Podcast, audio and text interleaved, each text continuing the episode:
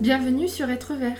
Nous sommes Océane et Amandine. Et ensemble, nous allons en apprendre davantage sur de nombreux sujets écologiques et sociaux. Sur chaque podcast, vous pourrez découvrir un ou une nouvelle invitée qui partagera avec vous son univers. Bonjour. Bonjour. Alors, on va commencer avec une présentation de vous. Donc, euh, qui êtes-vous? Que faites-vous?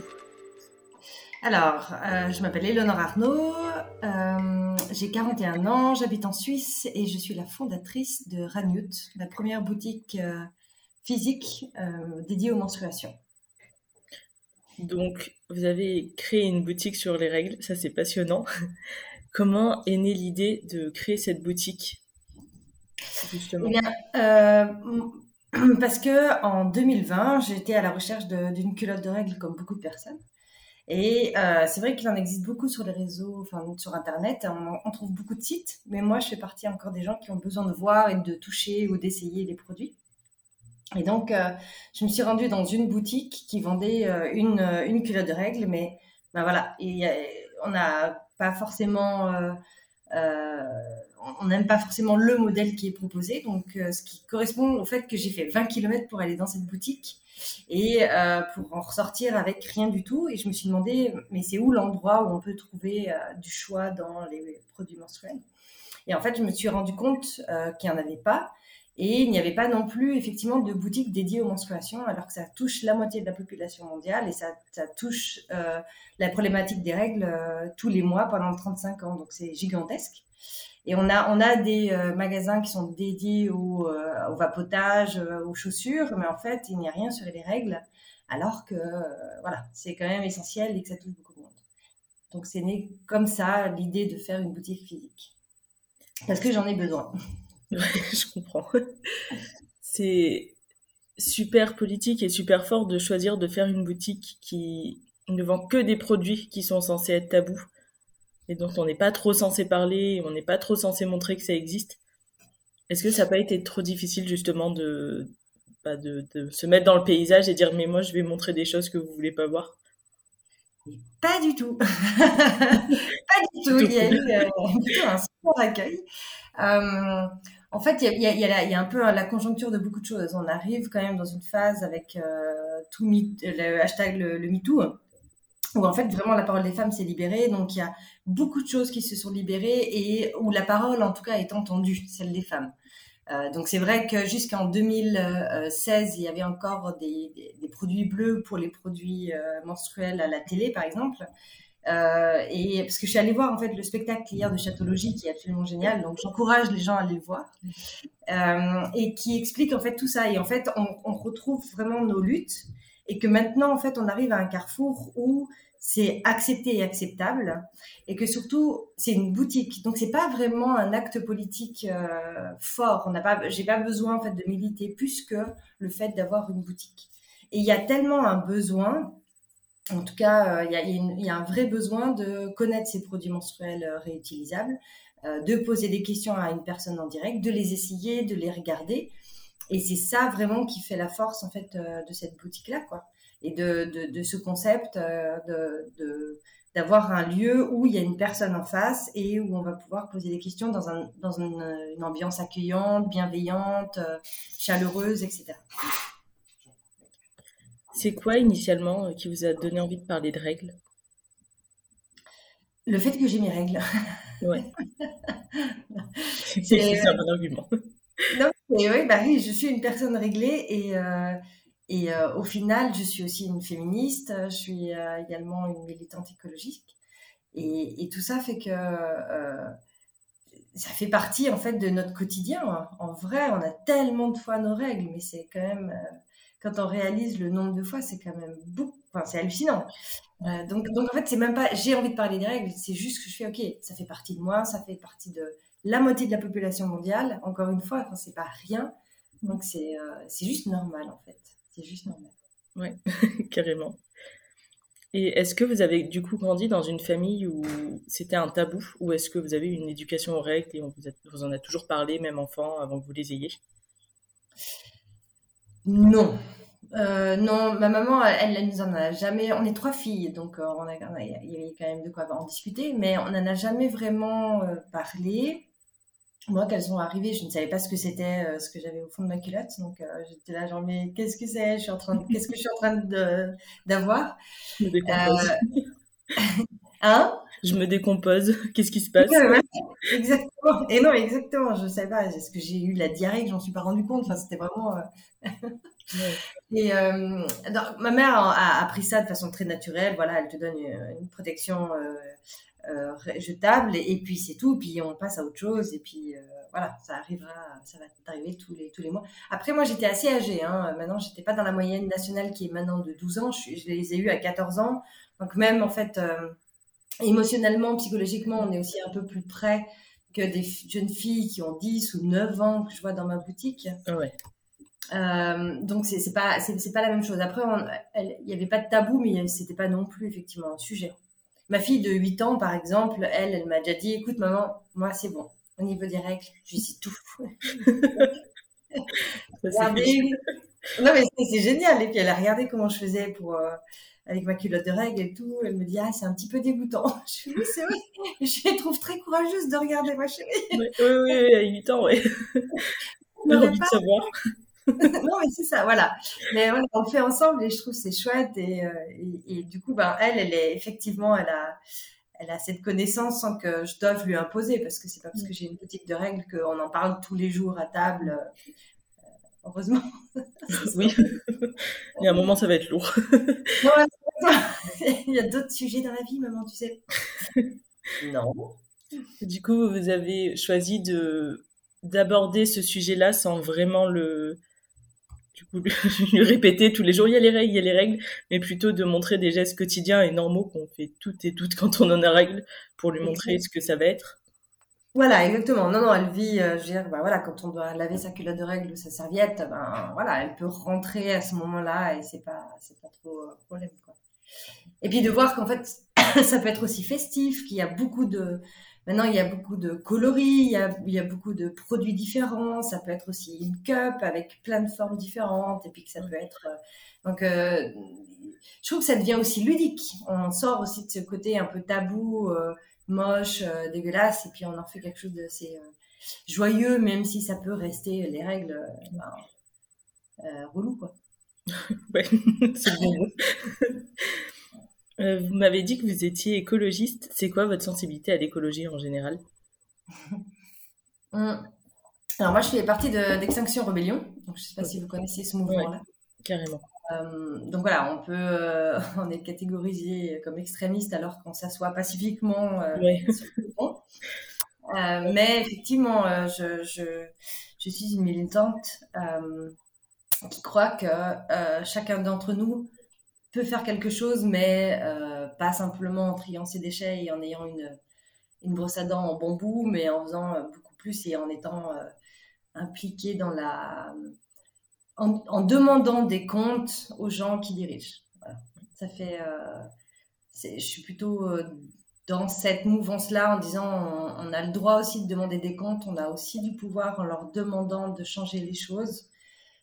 et pour sortir de cette sentiment d'impuissance qu'on peut avoir euh, quand on sait que le changement climatique va impacter euh, ma fille de façon assez euh, violente et que les personnes qui sont au pouvoir actuellement ne verront jamais les effets de leur politique et que leur seul enjeu étant la réélection, ils ne peuvent pas prendre des, des décisions difficiles. Donc, donc voilà, ça, je, fais partie des personnes qui disent ben, il faut quand même qu'on fasse quelque chose, qu'on change et que le peuple le peut s'il croit en lui. Ouais. C'est vrai que quand on est euh, militant féministe et écologiste, peu importe ce qu'on fait, on est très vite catégorisé dans la partie extrême. du moment qu'on montre un peu des pensées qui plaisent pas euh, de base, c'est très vite vu comme euh, c'est trop. Tout à fait. c'est le plus simple, hein, c'est de catégoriser ça dans l'extrême. Mais c'est encore une fois. Enfin, c'est. Bref, les, les, féministes étant catégorisés comme comme, comme extrémiste très, très rapidement par des gens, euh, des, masculinistes et des, des, gens patriarcales qui n'aiment pas trop qu'on les remette en question. Donc, euh, c'est un peu l'argument euh, fourre-tout et facile. Voilà, sachant qu'il n'y avait jamais personne qui est jamais mort d'un mouvement féministe, contrairement à tellement d'hommes qui tuent des femmes. Il n'y a, jamais eu de violence, de casse, de quoi que ce soit comparé à, à toutes les manifestations où il y a plus d'hommes, etc. Donc, bon, faut le prendre pour ce que c'est, quoi, un argument fallacieux. Et, voilà. Juste de la peur de devoir changer, mais bon, il va falloir le faire dans tous les cas. Exactement. On n'a pas le choix là. Du coup, c'est euh, votre motivation à, à, faire du bien à la planète qui vous a euh, donné envie d'utiliser des, des, protections réutilisables? Oui, et puis euh, oui, clairement, ben, c'est sûr que quand on jette tous les mois un produit, enfin, c'est même même s'il est tout bio et puis qu'il est fait en en col de maïs, etc., c'est vrai que ça reste quand même une production. Ça reste qu'on doit produire ce, produit-là euh, et, qu'on a d'autres systèmes maintenant et qu'il faut qu'on n'a pas le choix que d'arrêter de produire. Même si je dis pas que justement une serviette ça peut éventuellement servir ou un tampon. Enfin, on n'est jamais à l'abri d'avoir d'avoir rien du tout pour et puis que voilà, il faut quand même se protéger et ça je l'entends et c'est normal. Comme toutes les boîtes qui sont dans les écoles maintenant, c'est normal. Il euh, n'y a aucune jeune fille qui devrait finir sa journée avec euh, du papier toilette parce que ça fait des bouts, parce que c'est pas très agréable et que, et que voilà, si les hommes avaient leurs règles, euh, je pense pas qu'ils accepteraient de mettre des, dans, leur, dans leur bite. Quoi. Donc voilà. Ouais.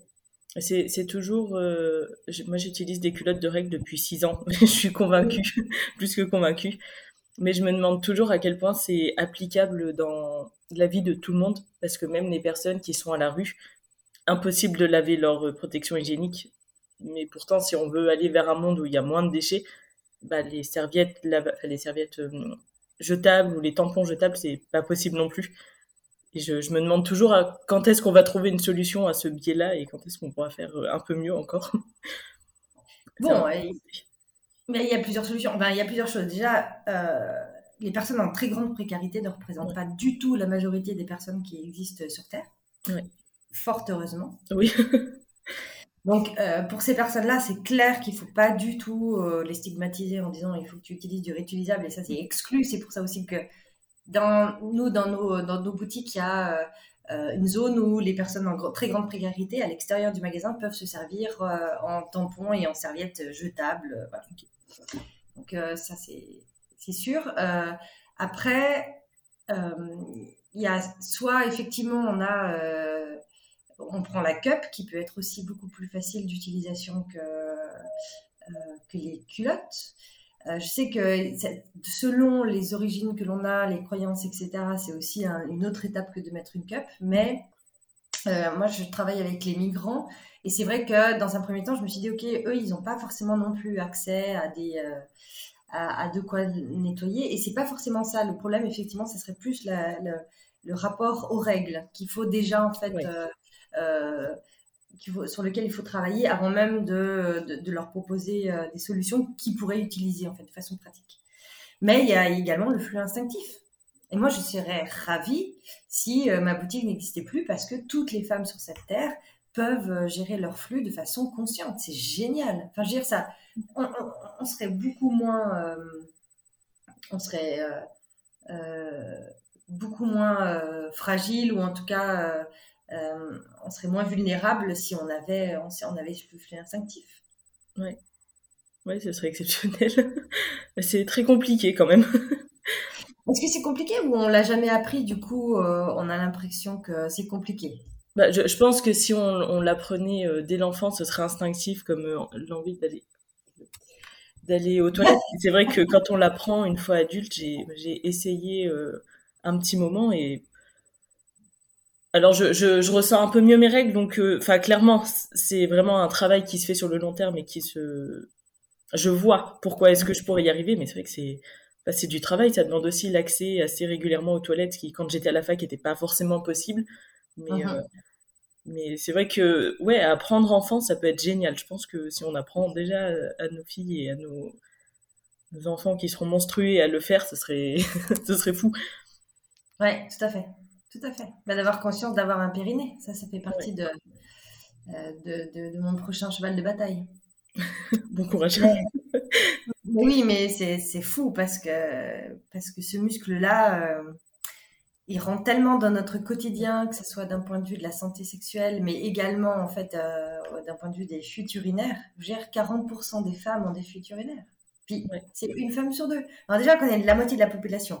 Après, on a encore la, moitié d'entre nous euh, se fait pipi dessus à partir de 40 ans parce que pour les grossesses ou juste le vieillissement, parce qu'il y a des femmes qui n'ont pas eu d'enfants qui ont aussi des fuites urinaires. Je veux dire, c'est quand même, enfin. Enfin, je sais pas, on se fait piquer dessus. Enfin, je veux dire, c'est quand même, c'est chiant, c'est pas agréable. On devrait pas, euh, on devrait pas subir ça et c'est encore plus tabou que les règles. Ça, alors là, il y a les femmes qui rentrent dans ma boutique et qui savent que c'est, il y a des, on peut utiliser les, culottes de règles pour les fuites urinaires. Elles, doivent se justifier en fait. Elles ont besoin, euh, voilà, en disant non, mais j'ai un petit peu mes règles encore. Alors que, voilà, c'est ok en fait. C'est pas grave. C'est, de toute façon, je dis aussi que je, je, libère pas des règles, c'est pas possible. Seule la ménopause le peut. moi, je, je donne que éventuellement euh, un, quelque chose qui les aide à traverser ce, passage. Et puis c'est pareil pour les protections pour les fuites urinaires. C'est il y a d'autres choses qui existent. Il y a de la rééducation du périnée. Il y a en prendre conscience avant et puis euh, et puis se dire que ben voilà, on faut aussi avancer quoi là-dessus. Oui, mais c'est oui. En fait, c'est tout ce qui touche au corps de la femme qui est très tabou. En soi, euh, même les fuites urinaires, c'est compliqué d'en parler alors que les hommes peuvent avoir des fuites urinaires, donc ça devrait pas être choquant non plus. Voilà, alors ça c'est encore plus, c'est le tabou extrême quand même. Hein, la fuite urinaire du garçon, là, je pense que. la dégénérescence. alors, le, ciel de la. Du, du tabou, quoi.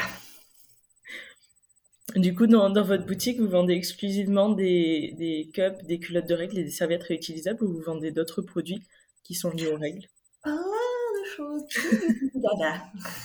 non, c'est vraiment l'univers. J'ai envie, puis ça va grandir, ça grossit petit à petit, la gamme s'agrandit parce que. Alors, il y a aussi, rien que dans la gamme des produits, des protections menstruelles, il y a aussi euh, des produits qui sont spécifiquement pour les personnes. Euh, euh, trans ou non binaires également. Euh, donc rien que là-dedans, en fait, il y a, voilà, il y a, pléthore, en fait. Il y a, les boxeurs, les tailles, les couleurs différentes, les textures différentes, parce que chaque femme et chaque personne menstruée aime porter des choses différentes. Donc d'élargir déjà rien que cette gamme, euh, voilà, c'est énorme. Même au niveau des cups, il y a plein de formes. Il y a des gens qui préfèrent les disques, etc., etc. Donc il y a tout ça et les serviettes aussi. Et puis après, donc il y a toute la gamme euh, contre les douleurs de règles. Donc là, on a un panel de, euh, on a des euh, des patchs antidouleurs, on a des baumes antidouleurs au CBD, on a la tisane au CBD, de la tisane toute seule sans CBD, on va avoir aussi des bouillottes.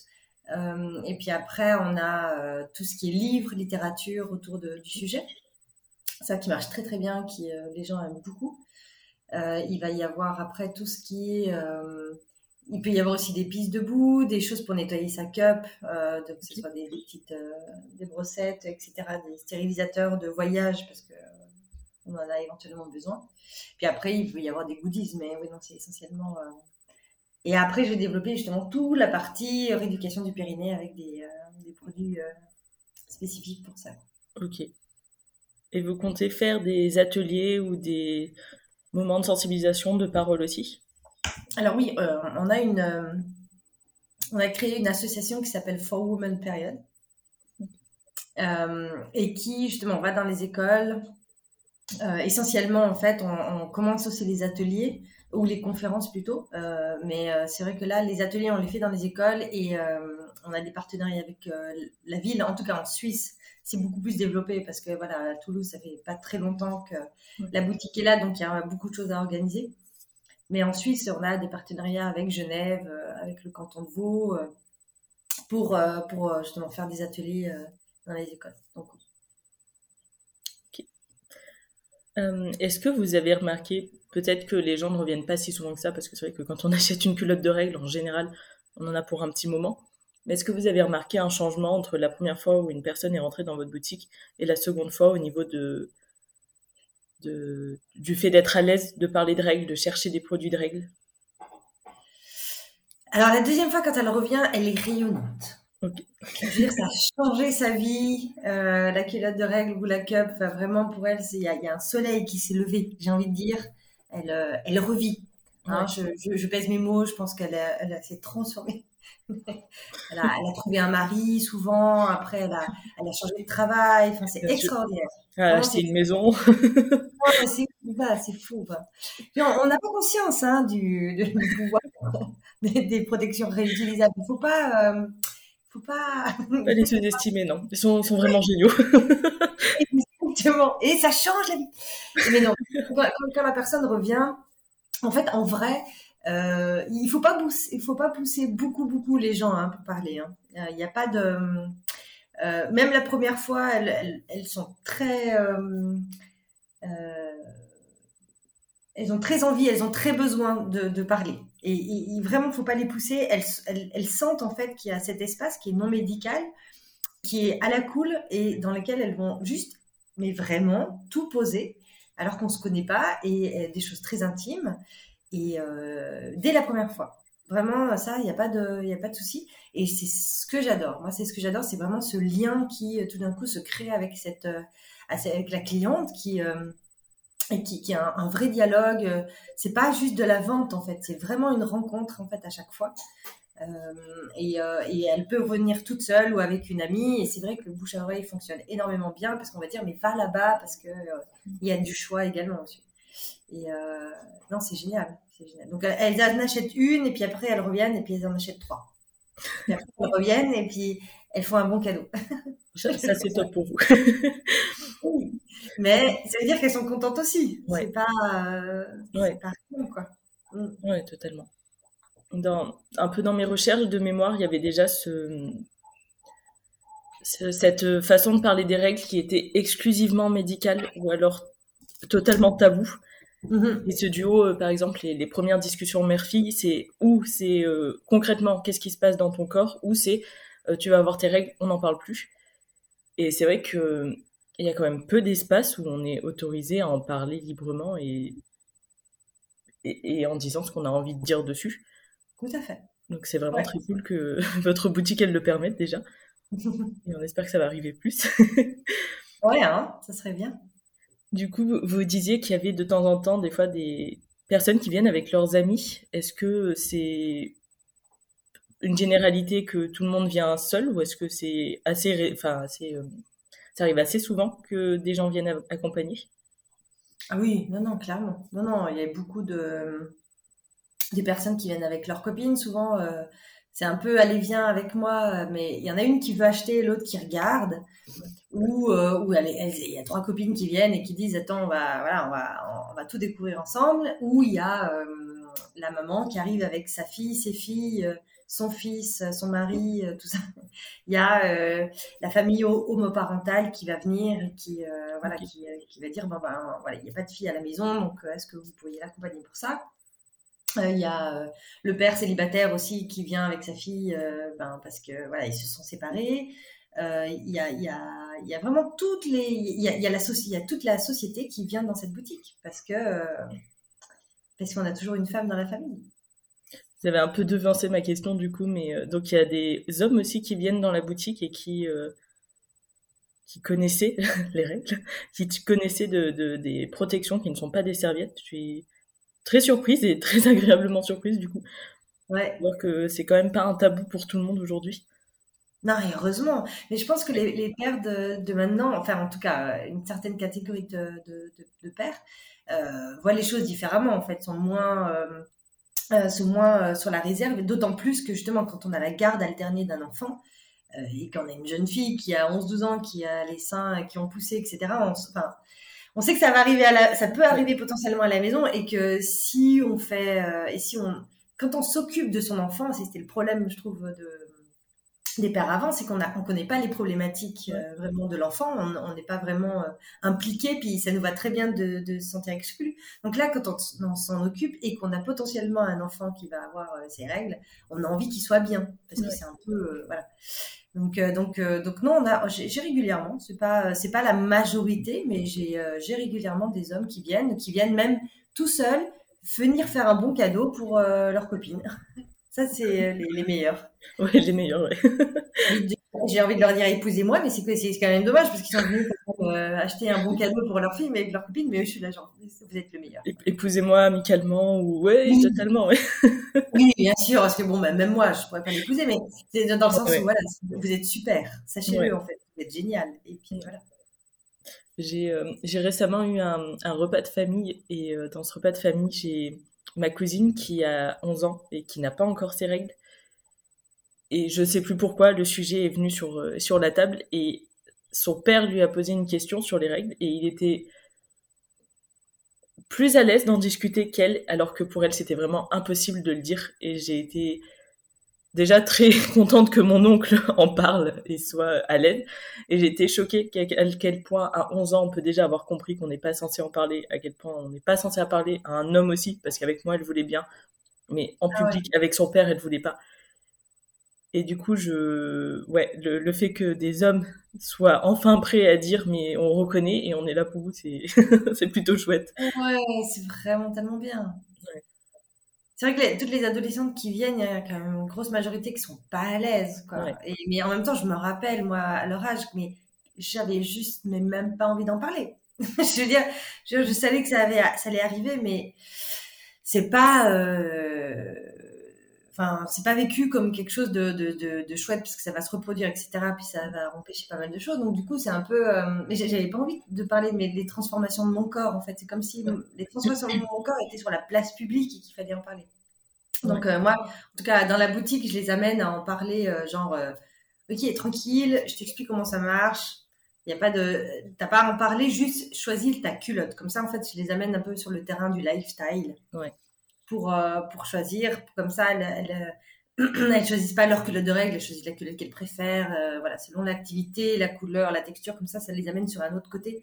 Et souvent, elles se prennent au jeu comme ça. Elles vont essayer les culottes comme ça parce que euh, voilà, je vais les attirer sur le côté un peu plus euh, euh, design, etc. de la, de la chose parce que ça sert à rien parce que quand on vient de les avoir enfin on n'a pas envie souvent on n'a pas envie d'en discuter c'est pas est-ce que vous pensez que justement on, devrait parler plus de règles avec les hommes et les inclure un petit peu plus à la discussion non seulement pour qu'ils en sachent plus mais pour que eux aussi puissent faire évoluer euh, les règles de la société et ce qu'on doit faire quand on en a règles alors qu'on ne devrait pas le faire? Oui, euh, oui. Alors il y, y, a plusieurs euh, choses. C'est que alors c'est sûr que les, ateliers par exemple qui sont donnés dans les en cours, ils sont en, mixité, en mixité choisie, donc c'est bien que, les, que les garçons soient là.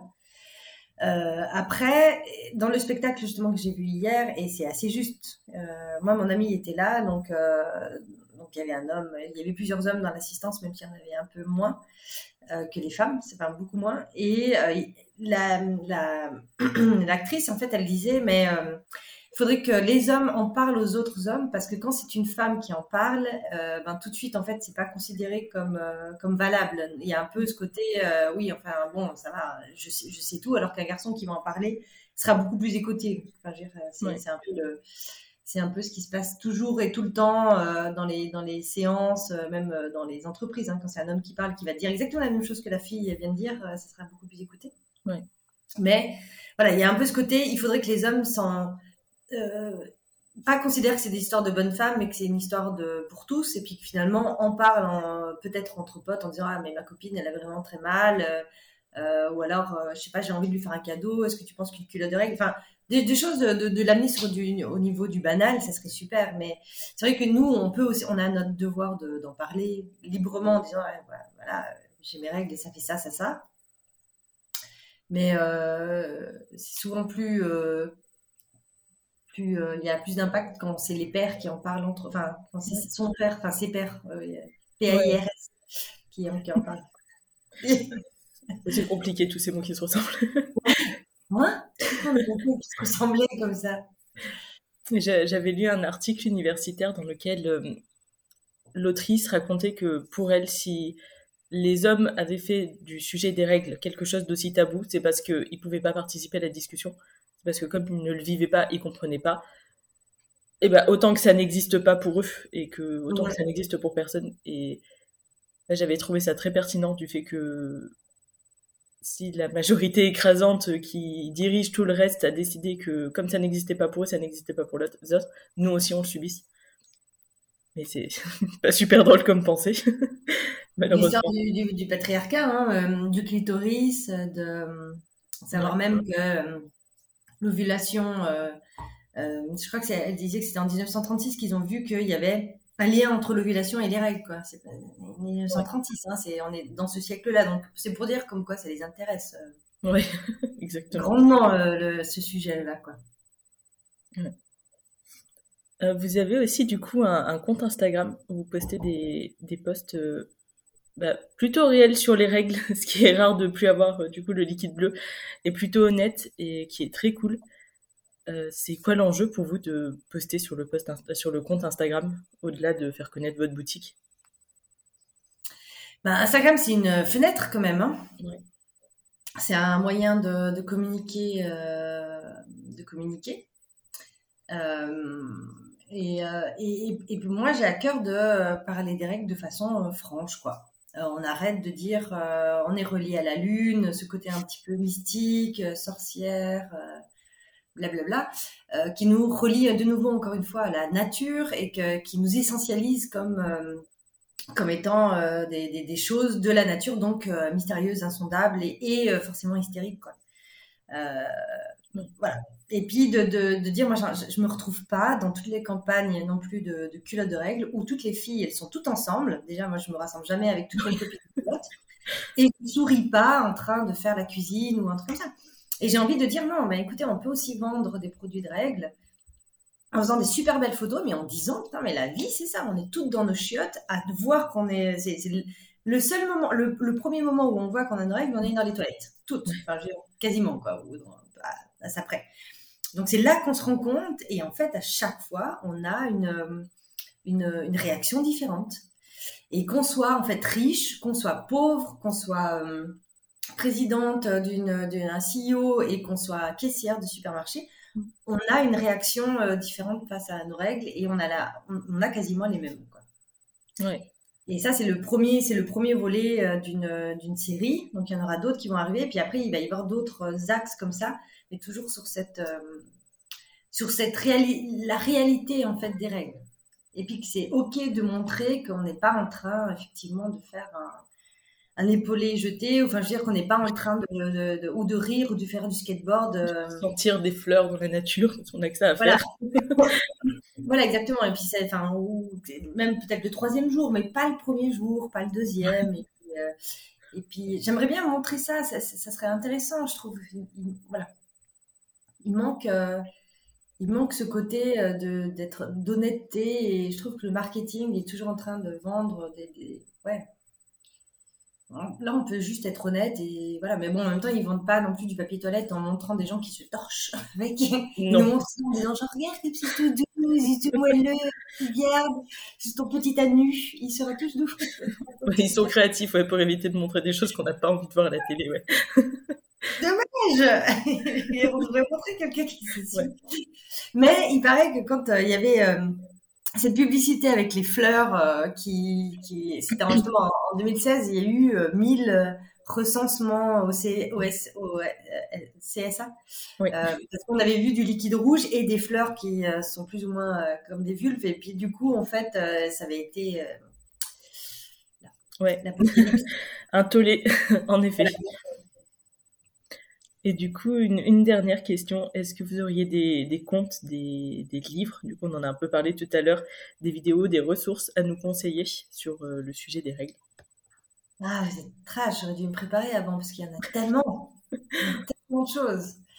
Euh, bah donc je, je, recommande Chatologie déjà euh, la base. Le, le, livre, les, tous les livres d'Élise Thiebaud, ils sont absolument géniaux. Euh, c'est dur parce qu'il y en a vraiment beaucoup maintenant, et, mais ils sont tous bien, quoi. Il y a pas, il y a, les joies d'en bas, il y a euh, Vagin, Vagin Tonic, Vagin Tonic.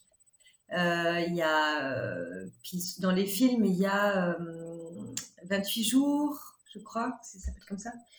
il y a sur les reportages, alors j'en ai regardé un petit peu moins parce que j'ai un peu moins de temps.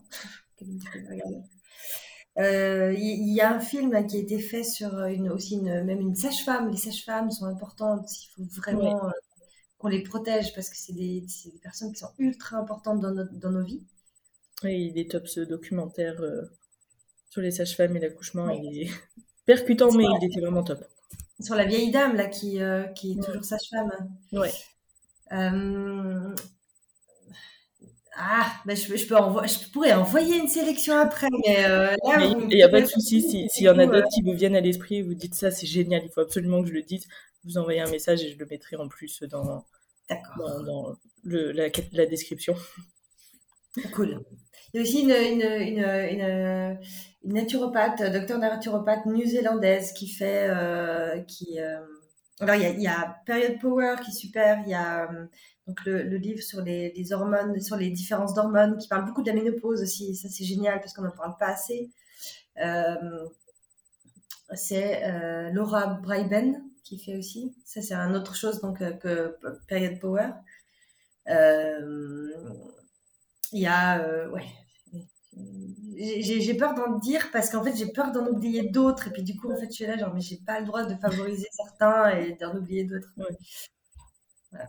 Vous, vous stressez pas trop. Au pire, je, je, prendrai les messages et je les écrirai. Surtout, c'est mes pareils. non, il y a le, les, ah oui, le, le, l'intimité illustrée. Euh, le... Ah non, il y en a plein. Il y en a plein. Et c'est, super. Et puis, il faut écouter tous les podcasts de, des couilles sur la table et ouais. des, euh, du cœur sur la table. Ça, c'est indispensable, même si ça n'a rien à voir avec les règles. Mais ça déconstruit beaucoup de choses. C'est ouais. très important.